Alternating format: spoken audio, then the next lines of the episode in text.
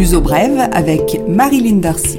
Bonjour et bienvenue dans ce nouveau numéro de Lusobré, votre programme en français sur le Portugal.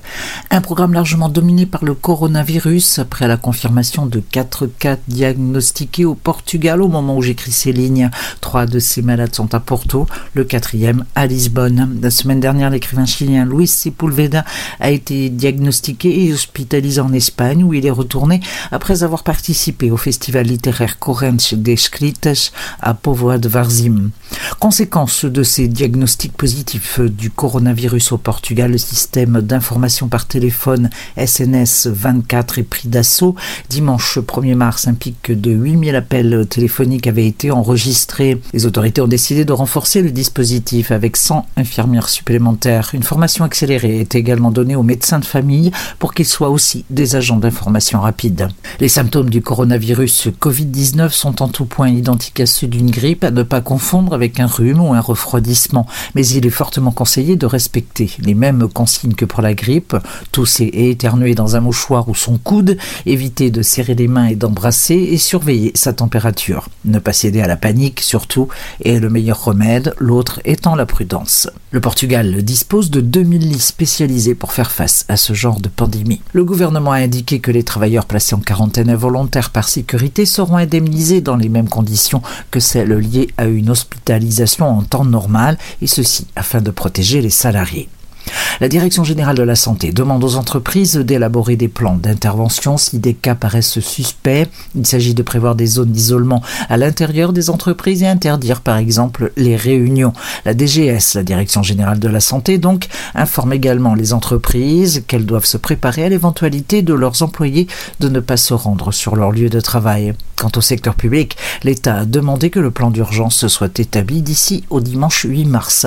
Enfin, pour en terminer sur cette question, l'Assemblée nationale va approuver un plan d'urgence afin d'empêcher le coronavirus de s'étendre, quoi qu'il en soit. Et en cas de doute, pour en savoir plus sur le coronavirus et les précautions à prendre, consultez le site gds.pt. Le taux de chômage a augmenté au Portugal. Il s'est fixé à 6,9% de la population active en janvier dernier. Le Portugal est à contre-courant de la tendance en Europe où le taux de chômage a reculé. Quatre autres pays européens voient le chômage augmenter. Il s'agit de la Slovénie, la Lituanie, le Luxembourg et la Suède.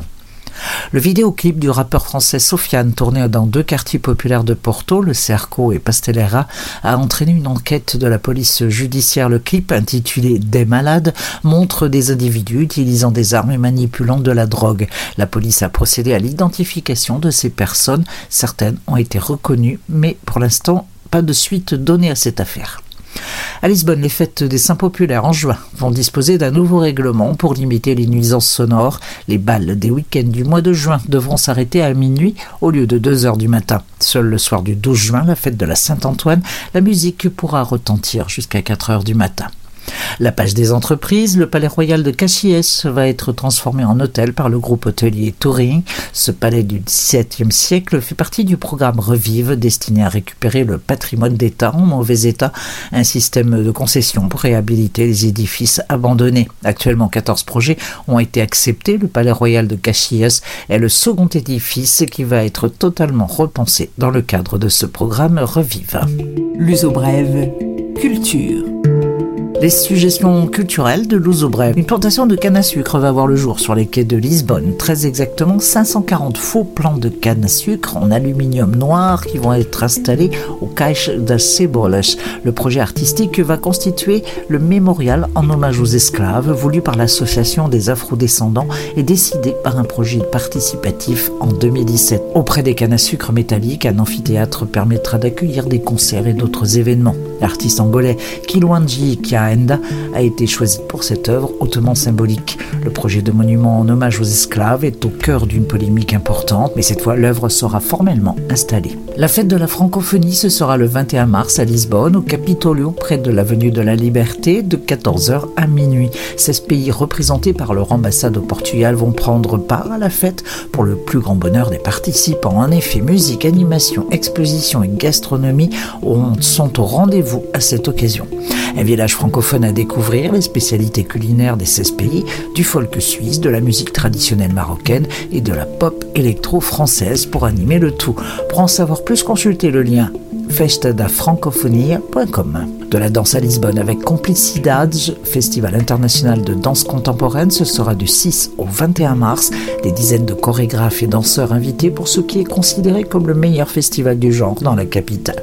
Au total, 27 spectacles de danse contemporaine, des ateliers, des conférences. C'est gratuit ou ça coûte 20 euros la meilleure création contemporaine pour cette troisième édition de Complicidades. À Coimbra, ne manquez pas la semaine culturelle de l'université destinée à célébrer les 730 années de l'une des plus vieilles universités d'Europe. La semaine culturelle promet puisque son thème est Usadies les audaces. Promenade de mise en scène dans le jardin botanique, conférence performance de l'écrivain Gonzalo M. Tavares, une installation intitulée Labyrinthe et plein d'autres suggestions jusqu'au 15 mars. Plusieurs lieux de Coimbra pour des spectacles majoritairement gratuits.